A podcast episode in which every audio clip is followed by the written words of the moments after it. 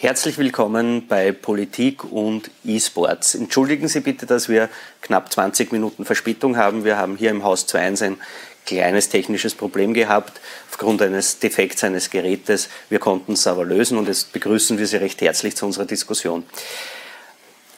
Die, eine der wenigen Branchen, die im Corona-Jahr 2020 einen Boom erlebt hat, ist die Computerspielindustrie. Jährlich werden 175 Milliarden US-Dollar von dieser Industrie mittlerweile umgesetzt und ein Teil davon ist mittlerweile der professionelle E-Sport. Und hier sind die Umsätze schon bei einer Milliarde Euro jährlich. E-Sports boomt also und in Niederösterreich gibt es zum Beispiel mehr aktive Gamer als Vereinsmitglieder. Äh, Weltmeisterschaften werden von 100 Millionen Menschen live verfolgt und Preisgelder in Millionenhöhe werden ausgespielt.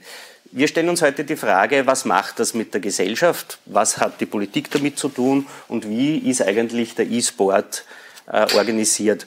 Äh, das wird heute mit mir wieder wie immer Bernhard Ebner, Landesgeschäftsführer der Volkspartei Niederösterreich, diskutieren. Ja, Und unser Gast heute ist der Präsident der E-Sports Liga Österreich, Stefan Barlow. Herzlich willkommen. Äh, Sie sind auch wieder aufgerufen, liebe Zuseher, uns Ihre Fragen zu schicken. Sie können sie auf YouTube, auf Facebook gleich direkt stellen oder Sie schicken uns ein E-Mail an politik-und vpnoe.at. Sie sehen die Adresse unten eingeblendet. Ja, dann würde ich sagen, zur, zum Anfang machen wir so eine Einstiegsrunde gleich einmal. Elektronischer Sport heißt es ja und das ist ja scheinbar ein bisschen ein Widerspruch. Sport bringt man jetzt nicht direkt mit Computerspielen, also körperliche Bewege, Bewegung und Anstrengung mit Computerspielen äh, in Zusammenhang. Und jetzt würde mich natürlich interessieren, die beiden Herren sind sportlich äh, am Computersektor aktiv oder nicht? Und wenn ja, was sind da so die Lieblingsspieler, Bernhard Ebner vielleicht? Naja, äh, vielleicht ich sage mal ein großes Dank an den Herrn Palo, dass er sich bereit erklärt hat, heute dieses Thema auch zu diskutieren, Politik und E-Sport. Und die Frage ganz persönlich ist, äh, ich bin beim E-Sport jetzt nicht gerade äh, der Junkie, sage ich jetzt einmal, der täglich an der Konsole hängt. Ich bin auf der Generation her einer, der quasi seine Kindheit noch verbracht hat im, im Wald mit Indianer und Gendarm zum Spielen und nicht jetzt daheim am Computer. Ich ich glaube, das, die erste Berührungspunkt habe ich gehabt in, in der Gymnasiumzeit, da hat es Trikotronic gegeben. Das waren so kleine Geräte, da hat man links und rechts Tasten gehabt und hat da irgendwelche Spiele spielen können. Das war so mein erster Kontakt zu Computerspielen. Und dann hat man äh, in meiner Zeit mit einer Atari, mit so einer äh, Spielkonsole quasi gespielt, mit einem Joystick, da war ein Knopf und, und ein Hebel noch dabei. Äh, dann ist kommen der C64, ganz was äh, Sensationelles für damals, kann man sich, glaube ich, heute kein Junge mehr vorstellen. Da war die Situation noch mit den Musikkassetten, wo die Spiele drauf waren. Da hat man vorspülen müssen zum richtigen Zeitpunkt am Knopfdruck und dann ist auf einmal irgendein Spiel weggelaufen. Also das war einfach ganz andere Zeit, als wie es heute ist. Heute ist ja E-Sport etwas, wo die Computer alle miteinander vernetzt sind, wo man in Wahrheit internationale Wettbewerbe hat, wo Spieler, die sich noch nie live gesehen haben, gegeneinander spielen, miteinander spielen, in Teams spielen, in Clans spielen, was auch immer. Also, da hat sich auch extrem viel gemacht und getan und äh, ja, ich hab diesen Sprung habe ich dann irgendwie ein bisschen versäumt, sage ich auch dazu. Also so mit, mit Playstation oder, oder Xbox, da war ich dann so nimmer dabei. Und daher bin ich da jetzt zurzeit nicht up to date. Was ich aber tue ist, äh, ab und zu mit meiner Tochter noch, ich bin bei Apple Arcade, habe mir da ein äh, Abo genommen und da spielen wir ab und zu irgendwelche Spiele. Jetzt haben wir gerade The Way of the Turtle ist gerade modern bei meiner Tochter und das spielen wir gerade jetzt. Wie alt ist die Tochter? Fünf. Fünf. Herr Ballo, was ist bei Ihnen der E-Sport der Wahl? Der E-Sport-Titel der Wahl jetzt für mich ähm, mhm. auch schon in die Jahre gekommen, sicher nicht mehr vorne dabei in der E-Sport-Szene. Ähm, ich überlasse es den jungen und den jüngeren Spielerinnen und Spielern. Ähm, selbst immer noch bei Strategiespielen, bisschen Autorennspiele, mal das eine oder andere Sportspiel wie FIFA, aber sonst oftmals auch mit Freunden eher ein gemütliches Spiel am Abend, wie man früher schnapsen war. So ist es heutzutage, gerade in der Krise, äh, gut möglich in einem Teamspeak, einem Discord oder ähnlichen Tools, wo man miteinander plaudern kann, wie sonst im Wirtshaus trifft man sich am Abend 20 Uhr und spielt mal eine Stunde. Ich glaube, das ist ein ganz wesentlicher sozialer Aspekt gerade jetzt in der Krise, wie auch die WHO festgestellt hat, dass Gaming eigentlich gerade jetzt sehr, sehr viel helfen kann. Aber Hand aufs Herz, Herr Ballo, ist es Sport? Zum Thema Sport. Äh, wir wissen, dass das natürlich kontrovers diskutiert wird und das soll es auch und wir sind da immer vorne mit dabei. Ähm, wir wissen, dass wir kein extremer Bewegungssport sind.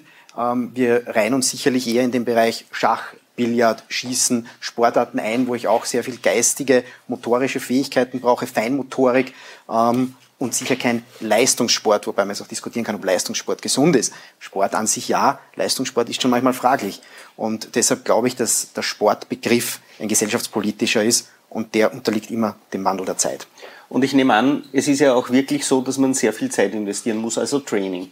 Wenn ich als C64-User äh, wie der Bernhard Ebner mit meinen Bruce Lee-Kenntnissen mich dorthin setze, werde ich wahrscheinlich in ihrer Liga nichts reißen. Das, es gibt auch Seniorenmannschaften, auch im E-Sport. Also das ist jetzt nicht. Danke. Also wir wissen ja, wo im Tennis der Seniorenbereich beginnt. Ja, da reden wir gleich bei 35 oder so. Also ja. dementsprechend ist das jetzt keinesfalls irgendwie ähm, in diese Richtung gemeint, sondern äh, es gibt auch Seniorenteams, die wirklich gut sind und die international vorne mitspielen können. Aber wie Sie richtig sagen, ohne Training, Team, Ausdauer, Coaching, äh, körperlicher Gesundheit hier wirklich äh, was zu bewegen, äh, geht's halt nicht, auch im E-Sport nicht. Wie viel Trainingseinheiten muss man da aufwenden, wenn man bei Ihnen in der Liga mit dabei sein will? Also Vorne. wir sind jetzt keine Liga, wir sind der E-Sport-Verband Österreich. Mhm. Wir selbst veranstalten keine, keine Liga in dem Sinn. Da gibt's andere, die das machen. Das ist auch ähnlich wie ein Fußballverband, keine Liga, mhm. sondern die Bundesliga ist dann die Liga des Spielens, also die veranstaltet die Bundesliga. Ähm, wie viel muss man trainieren, ist wie im echten Sport natürlich vom Spiel abhängig. Ähm, Im E-Sport subsumiert ja im Endeffekt äh, wie der Sport hunderte Sportarten. Und auch im E-Sport sind es ein paar Dutzend Spiele, die top, top Top 10, ein Dutzend, also die ganz oben die besten 12, 15, 20 Spiele sind. Und da habe ich ein unterschiedliches Trainingsniveau und ein unterschiedliches Trainingslevel. Genauso natürlich, wie ich unterscheiden muss zwischen einem Teamspiel äh, und einem Singleplayer-Game. Äh, FIFA wird meistens One-on-One -on -one gespielt, ähm, ein League of Legends im Team. Gibt auch Fun-Games in League of Legends 2 und 2, aber ähm, wird im Normalfall eben zum Mehr gespielt aber man muss wahrscheinlich schon Zeit investieren, um da irgendwie auch vorne mit dabei zu sein. Das Ganz klar. nehme ich jetzt einmal ja, an. Also das kann ich nur bestätigen. Äh, wir beiden Commodore-User äh, reden jetzt einmal so von, von Commodore zu Commodore-User. Ich bin als Kind in den Ferien natürlich schon tagelang vor dem Commodore gesessen und habe da mit meinen Freunden irgendwelche Spiele gespielt.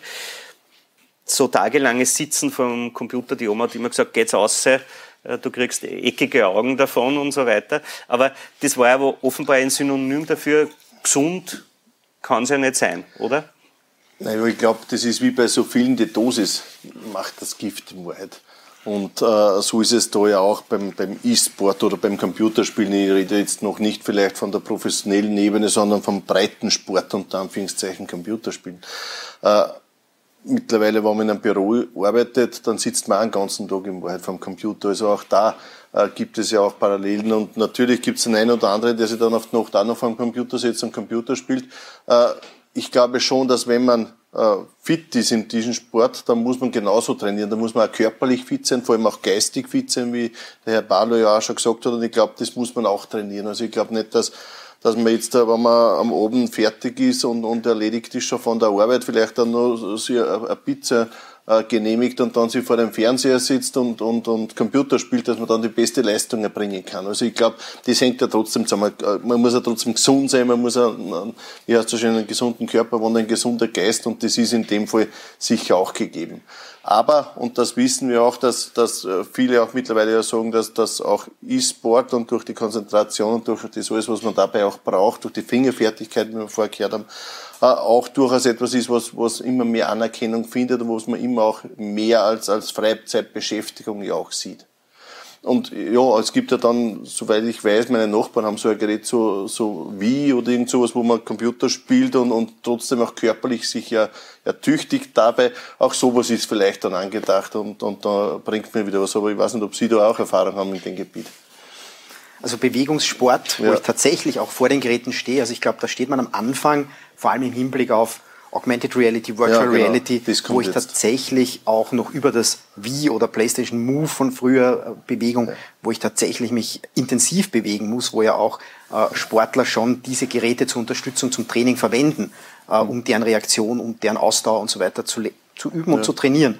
Also warum Oder äh, Tanzveranstaltungen äh, gibt es ja zum Beispiel auch Singstar. Singstar ist jetzt da was für die Stimmband, aber trotzdem trainiert man dabei ja auch. Ne? Aber es gibt keine Singstar-Liga im Verband. Nein, die haben wir noch nicht. wir haben es hobbymäßig bei uns einmal gehabt, dass wir bei einer Veranstaltung das Mitternachtseinlag Singstar Contest gemacht haben. ähm, jetzt ist ja E-Sports kein Begriff, der schon lange äh, bekannt ist in der breiten Öffentlichkeit. Äh, E-Sports gibt es zwar schon länger, aber äh, der Verband, wie alt ist der, wann hat sich der gegründet, wie kommt man überhaupt dazu, mhm. so einen Verband zu gründen? Sehr gute Frage. Ähm, E-Sport gibt es jetzt schon seit über 20 Jahren eigentlich. Ähm, kam aus den, aus den sogenannten LAN-Partys heraus, den Local Area Network Partys, wo äh, Jugendliche sich getroffen haben, auch, ich habe es auch zuerst kurz erzählt, in, in St. Pölten im Regierungsviertel in der LKW-Spur 500 Spielerinnen, die sich da getroffen haben vor über 15 Jahren und dort gespielt haben und schon damals natürlich Turniere veranstaltet haben, vielleicht noch in anderen Games als heute, aber das war auch damals schon einer der wichtigen Gründe für das Zusammenkommen war, ähm, mein Internet zu Hause ist noch nicht so gut, ich möchte mich aber messen, ich brauche einen Sportplatz, einen virtuellen Sportplatz, einen, wo ich mich treffen kann und dann sind diese LAN-Partys entstanden. Und die haben dann natürlich, als das Internet gut wurde, irgendwann gingen die zurück, stagnierten, so ab 2002, 3, 4 wurden es weniger.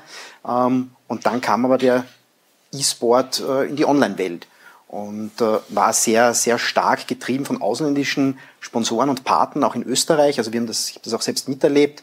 Ähm, es ist uns damals auch nicht gelungen, österreichische Stakeholder so zu begeistern, wie es heute ist. Wir waren da einfach noch eine äh, zu kleine Zahl vermutlich. Ähm, und ich spreche auch oft vom zweiten Frühling des E-Sports, der jetzt einfach seit drei, vier Jahren da ist, wo wir einfach österreichische Player am Markt haben, Telekom-Unternehmen, Sportverbände, die das Thema E-Sport aufgegriffen haben und vollkommen in ihre Strategie integrieren. Also eigentlich als Veranstalter riesengroßer LAN-Partys, als die nicht mehr notwendig unter Anführungszeichen waren, äh, ins E-Sport-Business gekommen sozusagen. Genau, also es war mhm. richtig, dass die LAN-Party-Veranstalter irgendwann gemerkt haben, der Zenit ist erreicht, ja, äh, was kommt danach? Und dann haben wir uns zusammengetan und es waren um die 30 Gründungsvereine in Österreich, die hier den E-Sport-Verband gegründet haben, äh, mich damals gewählt haben. Ich habe gehofft, es wird sich irgendjemand finden, eine honorige Person, die dieses Präsidentenamt übernimmt. Hat sich damals nicht gefunden. Jetzt bin ich ein bisschen älter geworden. Ähm, schauen wir mal, vielleicht findet sich noch jemand. Ähm, also, ich möchte das gleich hier in diese Runde werfen. Es ist vakant, also wir sind da, wir, ich reiße mich da nicht drum. Ähm, aber ja, seit 12, 13 Jahren machen wir das und versuchen das als Ehrenamt voranzutreiben, dass der E-Sport in Österreich seinen fixen Platz hat und eine Ansprechstelle es gibt. Früher hat es LAN-Partys große im Regierungsviertel, im, Stimmt. in der Tiefgarage gegeben.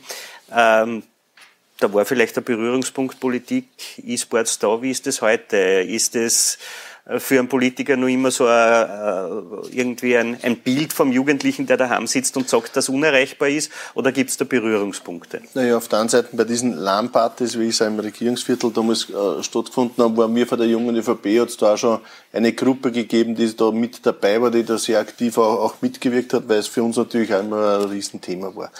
Und ja, natürlich auf der anderen Seite ist es ein Thema, wo man äh, sagt, eher die, die Jungen dann Computerspiel, mittlerweile weiß man, dass das ja auch mittlerweile überholt ist. Das ist jetzt nicht so, dass nur mehr der, der aus der Schule heimkommt, die, die Schultaschen ins Eck stellt und sich vor den Computer setzt und spielt, sondern auch, auch Ältere ja mittlerweile auch da das Feuer gefangen haben und, und, und in da jetzt da auch dementsprechend spielen. Äh, wir wissen, dass ja rund zwei Drittel aller Niederösterreicherinnen und Niederösterreicher auch irgendwann einmal Computer spielen. Die Intensität ist natürlich auch immer ein bisschen eine Frage.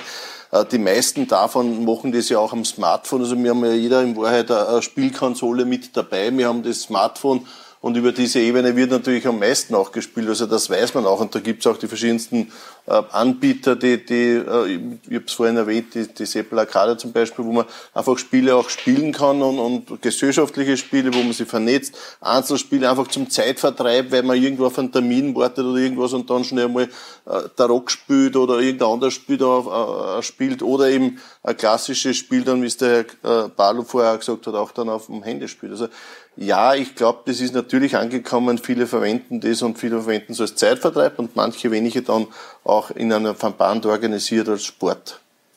Ganz kurz nur zu dem Thema. Ist eigentlich schade, dass es keine LAN-Partys mehr gibt oder kommen die vielleicht zurück? sie sind ja zum Glück nie ganz weg.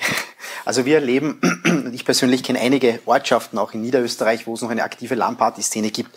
Das sind jetzt vielleicht Baden, nicht mehr im Waldviertel, weil das Internet noch nicht funktioniert. Nein, nein, nein, nein, nein, da, da, das also, stimmt überhaupt nicht. Also da möchte ich Einspruch erheben, ja. es ist ja dort eine, eine Pilotregion, ein Breitbandausbau gewesen, also so gesehen, also dort noch, ah, noch bessere Verbindungen als irgendwo anders. Ja. Aber in Baden, glaube ich, ist dort also, da. In Baden gibt es natürlich ja. eins, aber ich kann hier auch, als, als, Wiener muss ich ja zugeben, ja, als Wiener, äh, meine Frau kommt aus Kautzen, dort mhm. ähm, sehr gutes Breitband, bin ich neidig. Mhm. Ich habe nämlich ein richtig schlechtes Internet in das Wien. Ist diese Pilotregion. Äh, das ja, ist genau. diese Region. Dort gab es auch Vereine oder gibt es noch Vereine, die regelmäßig in der Hauptschule dort äh, LAN-Partys veranstaltet haben und auch jetzt das noch immer tun. Natürlich ein bisschen kleiner. Äh, das ist einerseits dem Alter und dem Arbeitsumfeld geschuldet, andererseits eben der Notwendigkeit, dass das nicht mehr so wichtig ist ähm, aufgrund des Internets. Aber es findet noch immer genauso ja, statt. Doch auch gesellig. Nachher Absolut. noch ein bisschen drüber reden ja. und, und ein Bier trinken vielleicht. Ja, mittlerweile ähm, gibt es ja sehr, sehr viele, die auch äh, zuschauen im Wald. Also mhm. wenn da Professionelle spielen, ein gewisses Spiel äh, und, und die, was dann Hunderttausende auch zuschauen, entweder live in einem Stadion, auch das gibt's ja, was ich gesehen habe, wo bis zu 10.000, 15.000 äh, Personen auch zuschauen, während zwei Computerspielen oder vier, oder eben live im, im, im Internet dann auch zuschauen. Also da gibt's Moderatoren und alles mögliche. Es ist sehr professionell aufgezogen. Also das ist schon äh, auch in dieser gesellschaftlichen Ebene ein Thema. Nicht?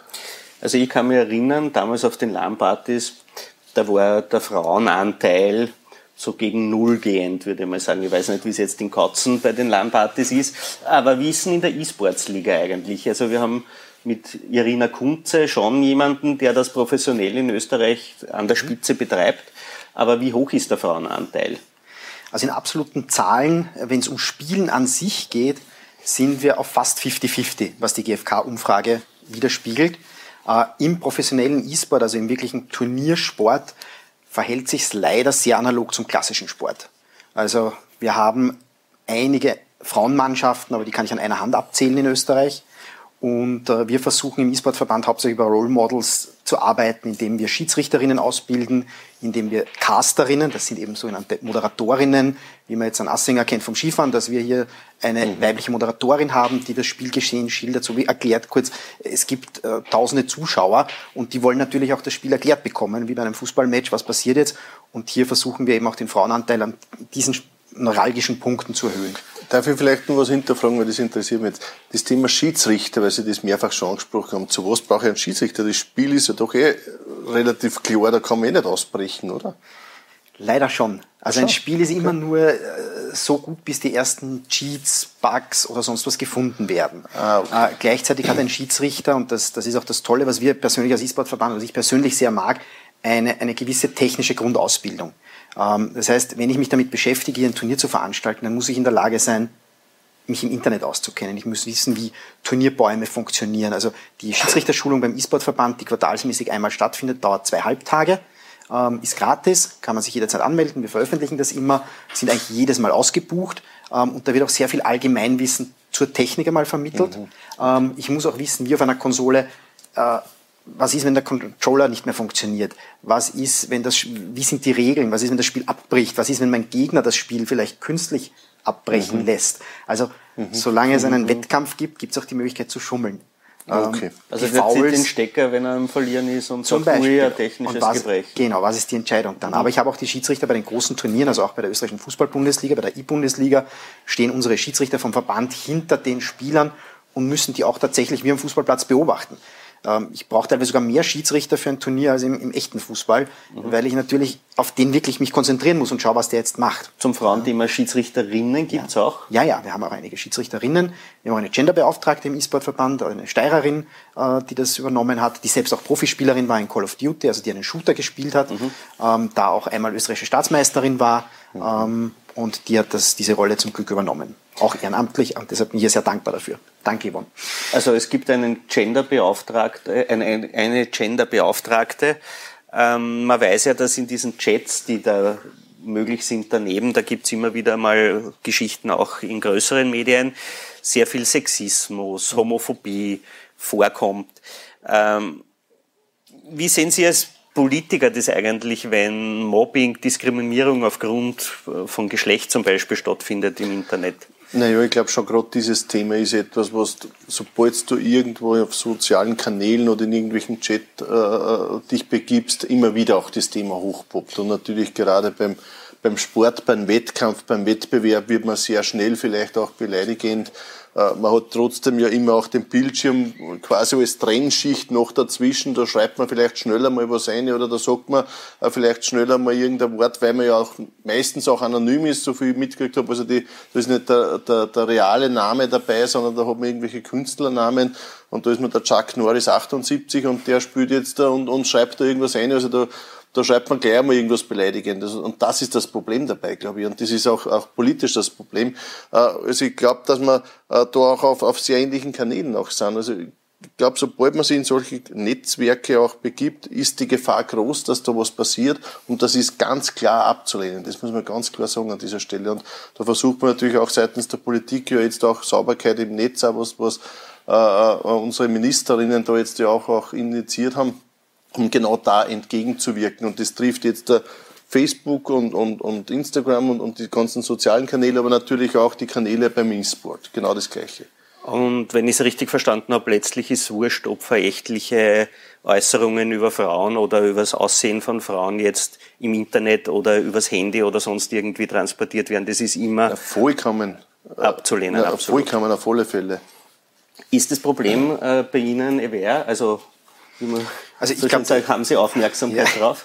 Also das ist ein gesellschaftliches Thema, ähm, hat jetzt keinen E-Sport-spezifischen Charakter, ganz klar. Ähm, Im E-Sport wird immer mehr in die Richtung gearbeitet, dass man mit Klarnamen oder mit der, wie schon angesprochen, äh, dass diese Anonymität ein bisschen genommen wird, weil das ist das, was im Internet es genau. überhaupt ermöglicht. Ähm, die E-Sportler selbst, die sind sich sehr wohl bewusst, dass sie ja eine Person sind oder ein Turnier teilnehmen, dass ich weiß, wer sie sind. Also dort sind die Konsequenzen auch für uns als Verband relativ leicht zu treffen. Ähm, anders ist natürlich bei den Zusehern. Also jemand, der mhm. im Fernsehen zuschaut und dort die Möglichkeit hat zu schreiben einfach, den kenne ich natürlich nicht. Ähm, da sind die Grenzen dann ein bisschen verschwimmender. Da ist jetzt ein Twitch zu nennen oder ähnliches. Mhm. Da achten wir darauf bei den großen Turnieren, also auch von angesprochen äh, Irina Kunze von der 1, die diese Liga äh, mit der 1 eben betreibt. Da ist immer jemand, der den Chat beobachtet. Das muss einfach sein. Ähm, es gibt keine Vorschrift. User, wenn der, der verwarnt, ja, aber spätestens beim zweiten oder dritten Mal heißt es dann Bye Bye. Das ist auch im Übrigen ja, glaube ich, kein Phänomen äh, der virtuellen Welt, weil ich bin der Lenkbacher, wir haben jahrelang das beste Frauenfußballteam mhm. äh, Österreichs mhm, gehabt stimmt. und wenn man da am Fußballplatz war, das war auch nicht immer sehr respektvoll, was da reingerufen wurde und es war genau in die Richtung, nur dort hat keiner die zu mhm. sehr verwarnt und mhm. vielleicht beim dritten Mal des Stadions verwiesen. Wobei dort hat man nicht anonym. Jetzt hat man das Problem in dieser ganzen virtuellen Welt, ist man ja noch dazu anonym. Mir fällt da jetzt auch gerade ein Beispiel, das Second Life, was du ja einmal gegeben hast, wo man komplett ja. in eine fremde Welt abgeglitten ist im Wald und dort irgendeine eine ganz andere Person auch gespielt hat. Also dort muss ja auch ganz mitzugegangen sein, was man so gehört hat. Ja. Es wird manchmal auch ein bisschen hochstilisiert, aber ja, ja es war natürlich eine virtuelle Welt mit einem eigenen Avatar und da gab es schon alles. Ja. Jetzt äh, gibt es äh, auch in meinem Bekanntenkreis Eltern, die sich so ein bisschen Sorgen machen, weil ihre Kinder sehr stark, äh, Jugendliche meistens, meistens männliche Jugendliche, in irgendein Spiel reinkippen, das tagelang spielen und sie das Gefühl haben, Sozialkontakte äh, zu vernachlässigen. Wie hoch schätzen Sie da die Gefahr ein? Ist das etwas, was vielleicht sogar Teamfähigkeit, äh, andere äh, Funktionen fördert? Oder ist da auch wirklich die Gefahr da, dass man irgendwie zum Eigenbrötler in der mit Jalousien verdunkelten im, im Kinderzimmer wird? Also eine sehr, eine sehr breit gefächerte Frage, die natürlich einerseits auf den Gamer oder das Gaming an sich abzielt und andererseits den E-Sport. Das sind natürlich zwei komplett getrennt zu betrachtende Bereiche, was, den, was das Thema Sucht oder ähm, Ein Einigelung angeht. Ähm, beim Gaming ist es natürlich so, dass es Spiele gibt, die per se kein Ende haben. Ähm, das ist natürlich jeder, jeder, der eine Serie produziert im TV, versucht seine Serie so spannend wie möglich zu machen, damit er möglichst viele Serienfolgen drehen kann und dass das möglichst lange im Fernsehen bleibt und man jeden Abend einschaltet. Ähnlich machen das die Spiele-Publisher, die ein Spiel produzieren, das möglichst spannend ist, dass die Leute, ob Jugendliche oder Erwachsene, möglichst lange dranbleiben. Und da ist es einfach wichtig, äh, als Erziehungsberechtigte hier klar mit den Kindern zu reden. Das ist uns auch ganz wichtig. Da gibt es auch in Wien äh, einige, es gibt österreichweit die BUP, die Bundesstelle für Positivprädikatisierung von Computer- und Konsolenspielen, ähm, die sich diesem Thema sehr intensiv widmet. Ähm, wir als E-Sport-Verband sehen das jetzt nicht direkt als unsere Aufgabe, dem normalen Gaming äh, uns darum zu kümmern. Also wir halten noch nicht die Ressourcen dazu, muss man zusagen. Ähm, beim E-Sport ist es allerdings so wie beim klassischen Sport, das hat ein Ende. Also ein, ein Fußballspiel hat ein Ende. Dann gehe ich heim. Ja? Mhm. Ich werde dann nicht sechs Tage am Fußballplatz bleiben, weil ich kann auch nicht mehr. Und so ist es im E-Sport auch. Nach zwei Runden bin ich mal fertig und dann ist Pause. Und dann schaue ich, dass ich was anderes mache. Ähm, und das ist eigentlich bei allen E-Sport-Titeln so. Hier geht es ja um Sieg oder Niederlage, um einen Wettbewerb. Und deshalb ist da nicht dieses Problem dieser dieses Suchtpotenzials und was es hier auch noch gibt, und wir haben, glaube ich, auf unserer Website auch einige Artikel dazu, ähm, es wird weltweit bei Studien zwischen einem Suchtpotenzial von unter einem Prozent bis zu 30 Prozent bei wissenschaftlichen Studien von auf der ganzen Welt. Also man, man sieht, da ist sich auch die Wissenschaft noch sehr uneinig, ob es dieses Potenzial als Sucht gibt oder ob es ein Hobby ist, das ich sehr intensiv ausübe, wie wenn ich jetzt sechs Stunden am Tag Schach spiele. Hat, hat der Verband vielleicht auch Kontakte zu wissenschaftlichen Einrichtungen, Anton Brocksch Institut? Gibt es da Austausch? Genau, wir haben sowohl mit der Donau-Uni Universität Krems natürlich immer wieder schon mehrere Arbeiten gemeinsam gemacht mit der Nathalie, Nathalie Denk, die dort aktiv ist. Ähm, aber auch versuchen wir aus Deutschland äh, einigen Input zu bekommen, äh, ich glaube aus Darmstadt, Universität dort. Also da gibt es einige, die hier schon forschen und arbeiten. Wir können natürlich nur das Material nutzen. Gerade die Dononi Cremes ist ja da auch Vorreiter, was das betrifft. Mhm. Ja, gibt es ja einen eigenen Bereich, der sich für das auch spezialisiert hat dann tatsächlich. Ähm, jetzt gibt es ja das bekannte FIFA zum Beispiel, das sind Sportspiele. Es gibt aber auch Gewaltspiele. Wir beide können uns erinnern, wenn wir wahrscheinlich vom C64 gesessen sind und irgendwelche Spiele, wo ein Panzer vorkam mhm, oder sonst irgendwas gespielt haben, ist die Mutter gekommen und gesagt, nein, das spielst nicht äh, spielen nicht so einen Blödsinn, so einen gewalttätigen. Ähm, was sagt die Politik heute eigentlich dazu? Die Spiele sind noch blutrünstiger geworden, realistischer geworden. Ist das ein Thema für die Politik, wo man sich Sorgen macht? Ja, natürlich herrscht da immer die Gefahr vom Zuschauer zum Täter. Also die, die, das lebt natürlich und, und äh, gerade wenn man so Shooter-Spiele anschaut, die sehr real mittlerweile sind, also da kann schon einiges auch passieren. Und man weiß natürlich, Computer gespielt wird weltweit. Und wenn man jetzt so zum Beispiel Zahlen vergleicht, Amerika und, und, und Österreich, allein da sieht man äh, in Amerika, wie viele Jugendliche mit einer Waffe irgendwen attackieren. Das ist in Amerika drüben. Bei uns ist das Thema noch nicht so aus, ausgeprägt. Was auch gut ist, weil man natürlich auch, wie Sie vorher gesagt haben, im präventiven Bereich da versucht, auch entgegenzuwirken, weil man auch versucht, viele Gespräche zu führen, die Eltern ein gesellschaftliches Thema natürlich auch noch sich vielleicht auch mehr darum noch kümmern, dass da in Österreich bei uns das Thema noch nicht so laut ist, wie es vielleicht in anderen Regionen ist. Also ich kann mich erinnern, ich habe als junger Mann Counter-Strike gespielt. Das ist ein Spiel, wo Terroristen gegen Elitepolizisten mhm. äh, kämpfen. Ist auch sehr realistisch in der Gewaltdarstellung. Ähm, ich kann mich erinnern, damals hat die US Army dann so einen Ego-Shooter herausgebracht, auch ein bisschen mit dem Hintergedanken, vielleicht junge Leute äh, zu desensibilisieren oder zumindest in das Thema hineinzuholen. Ist das für Sie eine Gefahr oder wie muss man das sehen? Das ist ein sehr breites Spektrum. Mhm. Also das Thema ähm, Ego-Shooter ist natürlich äh, seit 20 Jahren in den Medien und immer wieder diskutiert worden und ist damals äh, auch nach den tragischen Attentaten in Deutschland einmal sehr groß aufs, mhm. aufs, auf die Bühne gehoben worden. Auch noch Norwegen, ähm, glaube ich. Mhm. Österreich hat zum Glück hier äh, sehr, sehr aufklärend reagiert hat in Wien zum Beispiel die Wiener Game City ins Leben gerufen, die hier Eltern und Jugendlichen das Thema einfach näher bringen, so um was es hier wirklich geht. Es war auch der bayerische äh, Vizeminister, Präsident damals, der gesagt hat, er muss ein Verbot von, von Spielen fordern. Hat das dann natürlich wenige Jahre später widerrufen und gesagt, es gibt keinen wissenschaftlichen Zusammenhang zwischen äh, Gewaltspielen und tatsächlich Gewalthandlung. Äh, sonst müsste ich auch Spiel, Filme und ähnliches. Also es geht nicht. Aber es gibt eine Einstufung und an die muss man sich halten. Das sehen wir als E-Sport-Verband auch so. Es gibt PEGI, ähm, das ist das europäische System der Alterseinstufung für Spiele. Und darauf sollte ich genauso achten, wie ich mein Kind vielleicht eben nicht jetzt, äh, ich weiß nicht, äh, einen, einen, einen Horrorfilm mit zwölf anschauen lasse und der kann dann mhm. nicht schlafen und träumt schlecht. So lasse ich ihn vielleicht auch mit zwölf schon Counter-Strike spielen, sondern halte mich an das von den wissenschaftlichen Einrichtungen vorgegebene Alter. Genau, das ist ja das, was in, auf der Donau auch geforscht wird. Mhm. Ja. Aber gibt es da schon Ergebnisse? Also ich kenne mich da zu wenig aus in dem Bereich. International gibt es einige Ergebnisse und die meisten kommen zum Schluss, es gibt keinen Zusammenhang. Das ist, äh, ist natürlich für uns als E-Sport-Verband schön und leicht zu transportieren.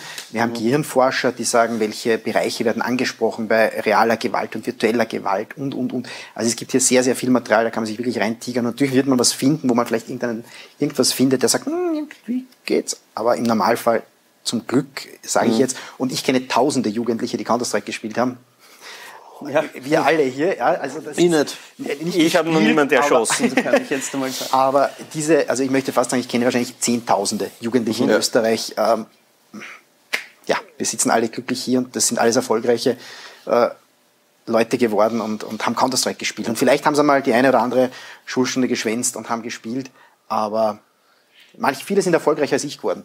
Also, also es sind ja auch nicht alle Hühner nach dem Moorhundspiel erschossen worden. Also so, so ist es, ja. ja. Äh, also wir beide haben Counter-Strike gespielt. Wir haben unser Hobby aber nicht zum Beruf gemacht. Äh, bei Ihnen ist es ja auch ein Ehrenamt im äh, E-Sports-Verband.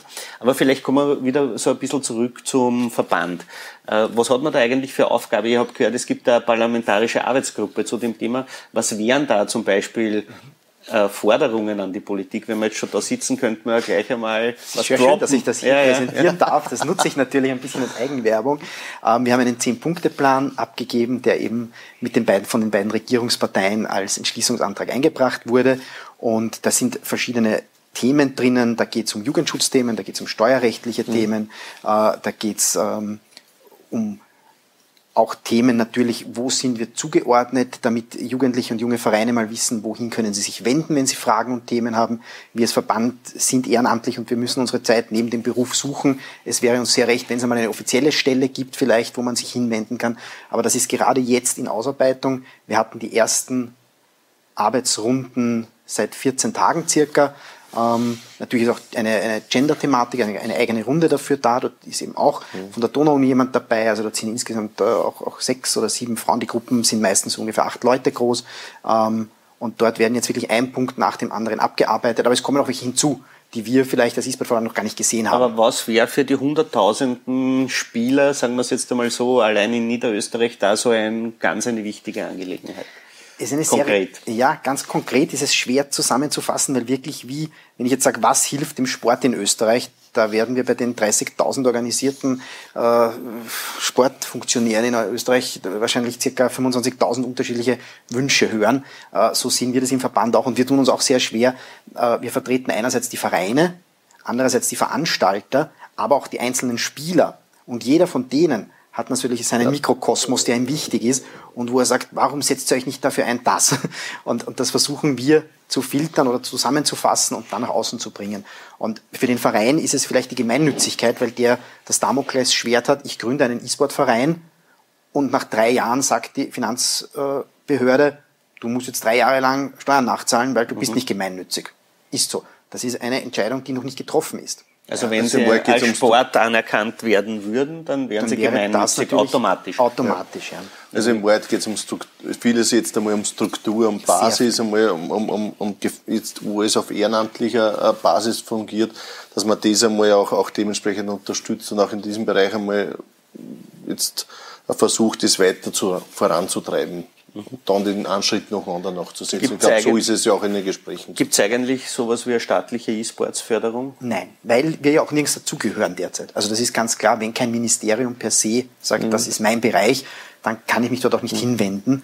Ähm, und damit sind eigentlich äh, einigen hundert Vereinen in Österreich ein bisschen die Hände gebunden. Oder sie haben zumindest keine Roadmap. Wenn ich jetzt Sport. Ja, genau an dem arbeiten wir ja zurzeit, nicht, dass man da Lösungen findet wenn man jetzt sagt, es gibt keine E-Sports-Förderung, könnte man auch polemisch sagen, naja, wenn da bei so Turnieren Millionen Preise ausgespielt werden, braucht man vielleicht keine, weil eh äh, die Industrie zum Beispiel da sehr stark äh, auftritt. Wie ist das jetzt eigentlich, äh, wenn ich jetzt irgendwie eine Meisterschaft in einem Spiel erreiche, wie hoch sind die Preisgelder da wirklich? Also ich glaube, es ist da einen Schritt zurück noch. Also ich, ich verstehe den Vergleich und alle sagen, der E-Sport bringt Geld. Also wenn das so wäre, dann wäre das vielleicht kein Ehrenamt oder dann hätten meine Funktionäre vielleicht ein bisschen eine, eine Entlohnung für das, was sie tun. Ähm, es ist aber so, dass äh, im Vergleich zum echten Sport, wenn ich da jetzt äh, die großen wirtschaftlich orientierten Vereine anschaue, und da rede ich natürlich von einem Skiverband, 30 Millionen im Jahr. Ähm, und der Skifahrer verdient vielleicht nur 300.000 Euro Preisgeld, aber in Marcel Hirscher 2019 äh, Werbeverträge 2, 3, 4 Millionen Euro. Ähm, das sind nochmal ganz andere Summen, äh, als jetzt vielleicht, dass einmal in Österreich ein Spieler eine halbe Million gewinnt. Ja, ist toll. Also das bringt uns natürlich auf die Titelseiten, das hilft uns. Ähm, aber auch wenn ich mir die Ligen in Österreich anschaue, da geht es vielleicht einmal um 10.000 Euro, um 5.000 Euro. Das ist ein absolut toll, dass die Firmen in Österreich das unterstützen, aber das hat keine, keine Strukturunterstützung mhm. per se. Und darum geht es, glaube ich. Und im internationalen Vergleich, wo liegen wir da mit den Preisgeldern? Ähm, so jemand wie Fortnite, die gesagt haben, sie spielen 100 Millionen Dollar Preisgeld aus innerhalb eines Jahres. Ähm, sie haben dann irgendwo bei 50, 60 aufgehört, weil Corona dazwischen kam, weil keine Live-Events mhm. möglich waren. Äh, wie im echten Sport, also wir wissen alle, wie es im Fußball ist, wenn ich nicht ins Stadion kann, fehlt einfach, fehlt einfach was. Ja. Und das ist im E-Sport auch so. Das heißt, ich muss äh, wieder zurück zu den Live-Events, ich muss wieder ein paar tausend Jugendliche in eine Halle holen. In Österreich sind wir leider noch nicht ganz dort, äh, dass wir da 10.000 haben, aber ein paar tausend bringen wir auch zusammen, die da hinkommen, zuschauen. Wenn wir das wieder erreicht haben, ist das ein, ein ganz wichtiger Schritt, glaube ich. Also, aber die Preisgelder, was man so hört, sind ja durchaus vergleichbar mit sehr angesehenen Tennis, Golf. Absolut. In dieser, ja. in dieser Höhe kann man da schon gewinnen, wenn man ja. ein angesehenes also, Turnier gewinnt. Absolut. Wenn man richtig ganz vorne dabei ist, oder? Wie im echten Sport. Wie, wie ist ja, träumen wird man noch dürfen. Das ist ne? Leistungssport, nicht? Und im ja. Wahrheit sind wir da genauso dort. Jetzt steckt da eine sehr offenbar finanzkräftige Industrie ja. dahinter, äh, sieht man an solchen Preisgeldern. Jetzt äh, könnte man ja auch sagen, das ist aber auch eine Chance also wenn man jetzt den E-Sport hernimmt und die Industrie, die dahinter steckt, könnte man ja als Politik, als Land äh, das ein bisschen diesen Rückenwind ausnutzen. Gibt es da irgendwelche Pläne? Ja, natürlich. Auf der anderen Seite ist es ein Wirtschaftszweig. Das muss man ganz klar so sehen. Und das etabliert sich immer stärker und es wird immer, immer, immer intensiver. Äh, nicht nur jetzt, wir haben jetzt dafür über Preisgelder gerade äh, jetzt da gehört, ich glaube, die Preisgelder sind nachher nur das, das Ende von dem gesamten äh, Wirtschaftszweig, sondern da geht es davor erstens einmal was, was äh, die Produktion und den Vertrieb auch von diesen ganzen Geräten betrifft. Das ist ja auch äh, gerade nicht so billig, dass man da die ganzen technischen Ausrüstungen auch hat. Dann natürlich, dass, dass äh, die Veranstaltungen, wo die Spiele auch stattfinden, wo die Turniere sind und dann ist, ist dann nur, nur äh, das Preisgeld. Aber, aber insgesamt, also da, da werden ja zig Millionen auch in diesem Bereich mittlerweile auch umgesetzt. Ich habe irgendwo einmal Zahl gelesen von 24 Millionen oder in etwa, dass da auch umgesetzt werden in einem Jahr. Also da, da, da tut es extrem viel, Tendenz natürlich stark steigend. Und daher, ja, Wirtschaftszweige und den muss man auch unterstützen und das, das sollte man auch tun und das wollen wir ja auch tun. Gibt es in Österreich äh, Spieleentwickler, die da vorne mitspielen? Also Spieleentwickler, die im E-Sport tätig sind, nein. Das mhm. muss man ganz klar sagen, das gibt es in Österreich nicht. Ähm, Spieleentwickler, ja, die eben für große Studios, ob jetzt für Microsoft, äh, Electronic Arts, äh, wie auch immer, programmieren, die gibt es in Österreich. Aber wir sind jetzt kein klassisches Entwicklerland. Aber also da hätte man durchaus noch Chancen da ist noch Potenzial. Beruf. Da ist Luft nach oben. Ja. Kann man das irgendwo studieren an einer ja, FH in Niederösterreich? Auf das wollte ich gerade jetzt da ja. kommen. Also ich glaube, das ist schon auch ein, auch ein Ausbildungsthema. Nicht? Also Programmierer werden jetzt, wenn ich es jetzt nicht nur auf Computerspiele äh, beziehe, sondern generell, also die werden am Markt zurzeit überall gesucht. Ja. Wir haben ja einen sehr großen Fachkräftemangel, auch speziell in diesem Bereich, was Digitalisierung und so weiter betrifft. Und da sind genau diese Programmierer, egal jetzt ob der ein Programm programmiert für irgendeine technische äh, Maschine oder ob es jetzt ein Computerspiel ist. Aber im Wahrheit die Technik dahinter und das Erlernt ist ja das Gleiche. Und da gibt es die HTLs, zum Beispiel NIPS, eine sehr tolle IT-HTL, es gibt die Fachhochschulen, wo sehr viel auch in diesem Bereich auch gelehrt wird. Jetzt explizit auf Computerspielprogrammierer ist da natürlich nichts dabei. Ähm, genau zu dem Thema, was Niederösterreich für den E-Sport tut, haben wir eine sehr kompetente Auskunftsperson eingeholt, Landesrat Jochen Danninger. Er ist ja Landesrat für Sport, Wirtschaft und Digitalisierung, also alles, was wir da heute alles, äh, vereinen. Und darum würde ich jetzt die Regie bitten, den Beitrag von Jochen Danninger einzuspielen. Der Aufschwung des E-Sports ist gerade in der Corona-Krise noch deutlicher zu erkennen. Aufgrund der Pandemie wurden Sportstätten geschlossen, Sportwettkämpfe abgesagt und die übrig gebliebenen Sportereignisse fanden leider ohne Zuseher statt. Das Leben verlagerte sich zunehmend in die eigenen vier Wände und somit auch in die digitale Welt. Wir dürfen uns vor der Zukunft und der Digitalisierung auch und gerade im Sport nicht verschließen. Im Gegenteil, wir wollen sie als Chance sehen, Synergien nutzen, um neue Möglichkeiten auch im traditionellen Sport zu identifizieren. So auch im Bereich des E-Sports. Für viele junge Menschen waren E-Sports in der aktuellen Pandemie eine wesentliche Quelle für Austausch und Zusammenkünfte im virtuellen Raum. Sie tauschen sich dort aus, trainieren ihre Reaktionszeit und Feinmotorik. Das oberste Ziel ist allerdings für mich, digitale Möglichkeiten noch besser zu nutzen, um die Bevölkerung nachhaltig für die Bewegung zu begeistern. Wir müssen die junge Zielgruppe, die sich vermehrt E-Sports widmet, mit passenden Projekten abholen, die aber auch Themen wie Bewegung, Sport und Gesundheit mit der digitalen Welt kombinieren. Daher setzen wir bei unseren Projekten im Sportland Niederösterreich wie der Firmen-Challenge oder der Gemeinde-Challenge auf digitale Möglichkeiten. Die steigenden Teilnehmerzahlen bestätigen uns hier in unseren Bestrebungen. Ein positives Beispiel für die perfekte Verknüpfung der digitalen und analogen Welt ist etwa unsere Initiative Homeworkout, die wir im ersten Lockdown ins Leben gerufen haben. Via Facebook Live und Instagram Live organisierten wir Fitness-Workouts, bei denen niederösterreichische Sportstars wie Ivona Dadic, Jessica Pilz oder Benjamin Kahl in die Rolle digitaler Turnlehrer schlüpften und über 500.000 Menschen bewegten. Es gibt also einige digitale Möglichkeiten, die wir auch im Sportland Niederösterreich zunehmend kreativ nutzen möchten. Dieses Engagement will ich auch weiter ausbauen. Mhm. Ja, äh, beim Landesrat Danninger sieht man so wie bei mir, dass wir uns beide schon wieder auf die Öffnung unserer persönlichen körpernahen Dienstleister freuen. Äh, könnt da wieder mal einen Friseur vertragen, aber äh, politisch offenbar ist die Strategie so ein bisschen, äh, die Leute vom Digitalen doch auch wieder ein bisschen in die körperliche Bewegung zu bringen. Ist sowas realistisch? Oder sind das so getrennte Welten, dass man da mm, sagt, man muss beides nebeneinander adäquat akzeptieren? Nein, das gehört zusammen. Also gerade in Sportspielen ist es ganz vorne mit dabei. Wir haben äh, bei den Bundesliga-Vereinen, bei einigen, ähm, trainieren die E-Sportler mit den Sportlern mit. Okay. Ganz einfach so. Ja. Also das ist natürlich nicht dieses harte Training, das die vielleicht haben, das ist klar. Aber die machen regelmäßig in der Woche ihre Trainings mit. Die haben ihre eigenen Spind, ihr eigenes Shirt dort, Jersey und laufen mit. Ja, das, das ist, glaube ich, eine ganz wichtige Sache.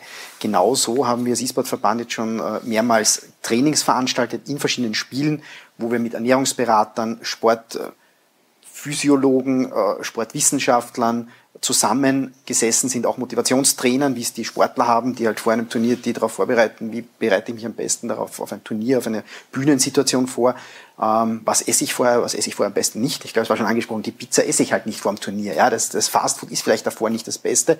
Ähm, auch wenn Olympia als McDonalds Sponsor hat, ist es trotzdem, wissen auch die Olympioniken, dass McDonalds vielleicht nicht vorm vorm Sprung ins, ins Wasserbecken das mhm. Beste ist. Und das wissen die E-Sportler auch. Und deshalb ernähren sie sich richtig, betreiben Sport, und versuchen einen Ausgleich zu finden. Und ich persönlich glaube, dass es auf jeden Fall funktioniert, äh, E-Sportler zum Sport zu bringen, äh, weil das, das, das, das passt einfach zusammen.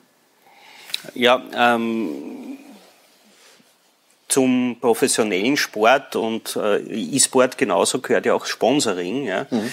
Äh, wir haben in Österreich zum Beispiel A1, die sich hier betätigen als Sponsoren im E-Sport.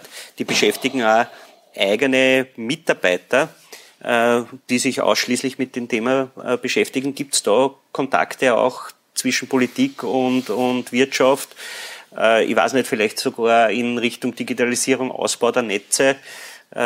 Wie kann man sich da die Zusammenarbeit zwischen den Sponsoren des E-Sports und der Politik vorstellen, beziehungsweise was kann die Politik tun, um da ein bisschen die Wirtschaft auch zu unterstützen? Ich glaube, das muss man jetzt ein bisschen auseinander trennen. Auf der einen Seite ja, natürlich hat auch die Wirtschaft erkannt, dass das ein Markt ist, dass da die Jugendlichen abholbar sind und deswegen auch natürlich da oder dort auch äh, Ligen organisieren, Veranstaltungen, wie wir zuvor gehört haben, auch organisieren. Das ist ja auch ein wirtschaftlicher Aspekt dahinter. Das ist also mal das eine. Das andere ist natürlich, als Politik versuchen wir auch die Infrastruktur bereitzustellen. Der Breitbandausbau ist ja ein, ein, ein Riesenthema bei uns in Niederösterreich. Jetzt hat zuerst der Bundeskanzler mit 1,4 Milliarden äh, zusätzlich auch für den Breitbandausbau äh, quasi für den Herbst auch bereitgestellt.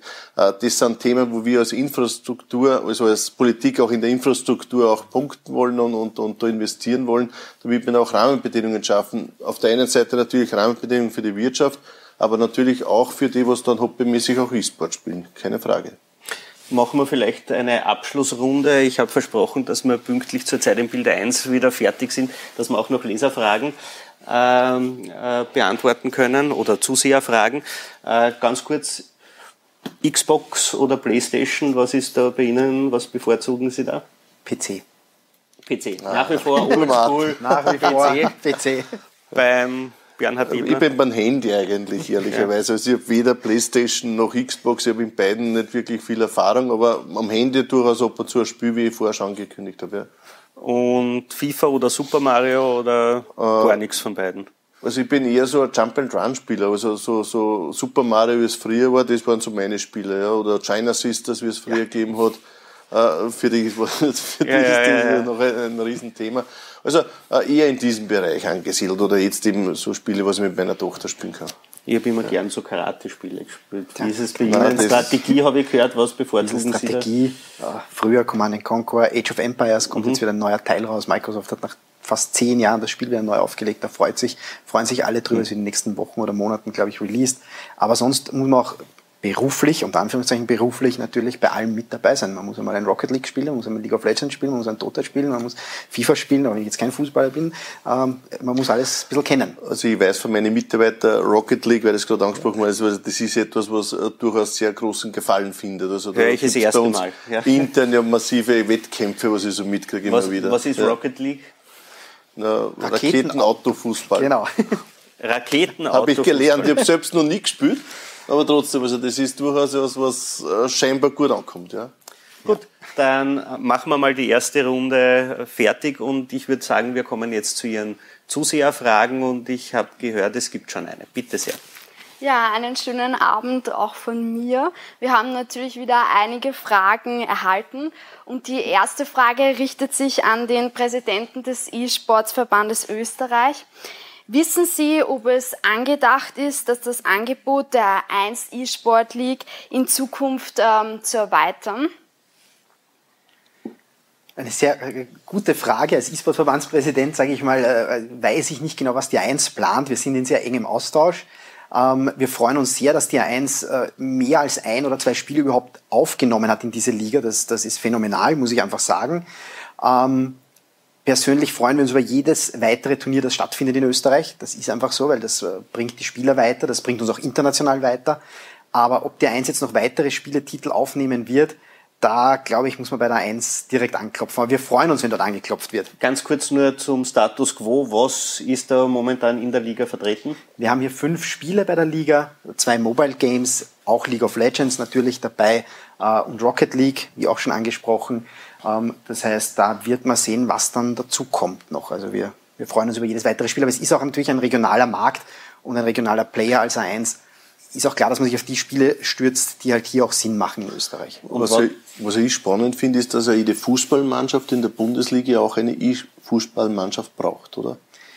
Es wird ihnen nahegelegt, ja, so viel ich okay. das von der Bundesliga ja. eben weiß. Dass mhm. Eigentlich hat jede Mannschaft in der E-Bundesliga, das hat jetzt nichts mit ja. der 1 direkt zu tun, das ist eben die E-Bundesliga, ähm, hat eine eigene, ein eigenes Team an mhm. Spielern. Mhm. Aber was wären da so die Spiele, die anklopfen an der Liga, also die so die Kandidaten wären, wenn man erweitert, wo man sich vorstellen könnte, das könnte klappen? Das traue ich mich jetzt nicht sagen.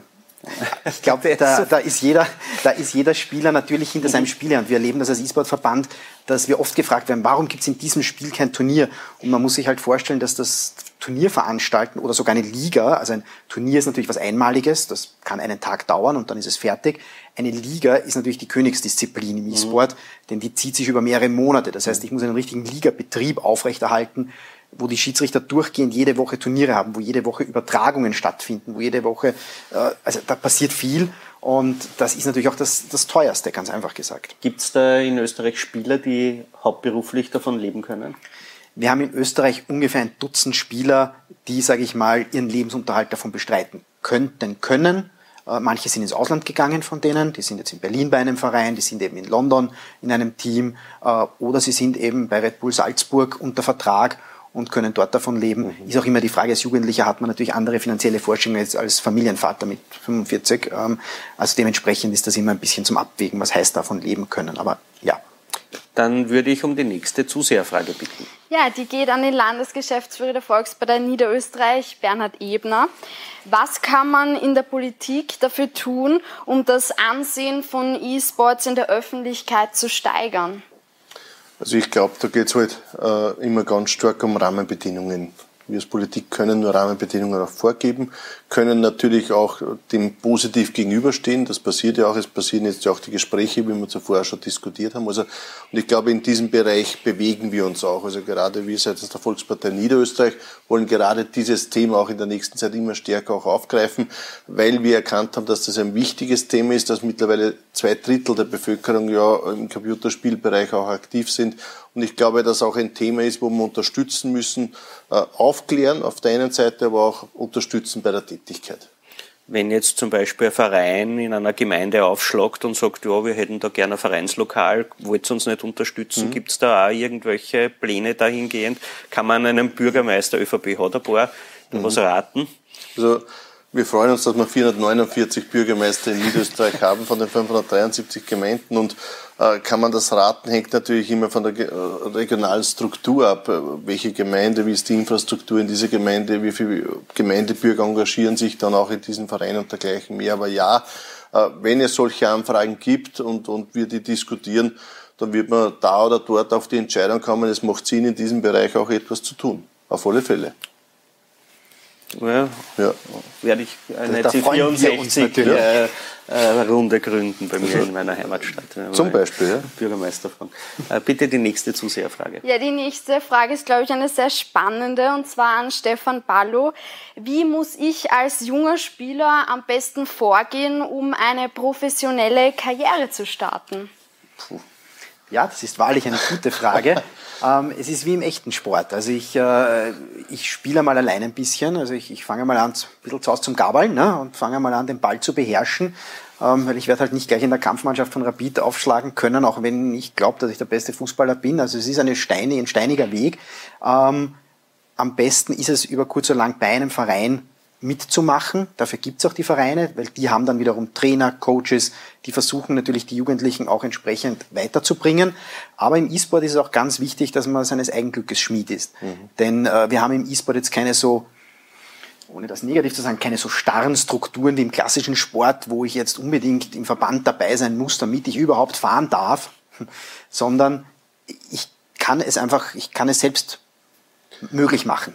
Gibt es eigentlich da Spieler, die in mehreren Spielen gut sind? Oder hat man dann, ich bin jetzt der Spieler und bin in Fortnite gut und darum spiele ich das und spiele keine anderen? Ist man da so spezialisiert oder hat man da auch eine Bandbreite? Das ist eine sehr gute Frage, weil das ist wirklich, äh, werden wir öfter gefragt, ähm, und es ist schon meistens so, dass man sich auf ein Spiel spezialisiert.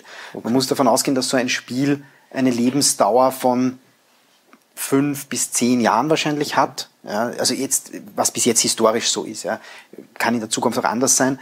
Ähm, und auf dieses Spiel spezialisiere ich mich und da muss ich trainieren. Das ist, also wenn ich jetzt ein guter Fußballer bin, werde ich trotzdem Tennisplatz nicht Weltspitze sein, auch wenn es Ballsport ist oder Volleyball oder was auch immer. Okay. Gibt es eigentlich sowas wie nordische Kombination, also Wettbewerbsformen, wo man es mehrere Spiele absolvieren muss? Das ist auch äh, schön, dass Sie fragen, weil wir haben einen österreichischen Energy Drink Hersteller, ähm, der genau sowas veranstaltet hat. Das ist der einzige in Österreich und eigentlich fast ein, ein, ein weltweit interessantes Konzept, der hier äh, so eine Kombination macht mhm. aus Spielen. Ist aber natürlich in der E-Sport-Community ein bisschen mehr als Fun-Sport angesehen. Es sind zwar die E-Sport-Titel dabei, also es sind die Profititel, aber und das spricht eben schon dafür, dass es eine Mannschaft gibt, die sehr gut in League of Legends ist, eine andere, die sehr gut in Dota ist, eine andere, die sehr gut ähm, Rocket League spielt zu zweit, ein Team von zwei Spielern ist. Aber das hat eben dieser Energy Drink Hersteller versucht zusammenzufassen. Und er, er, überlegt sogar, das eben weltweit auszurollen, weil dieses Konzept auch in Österreich sehr gut angekommen ist.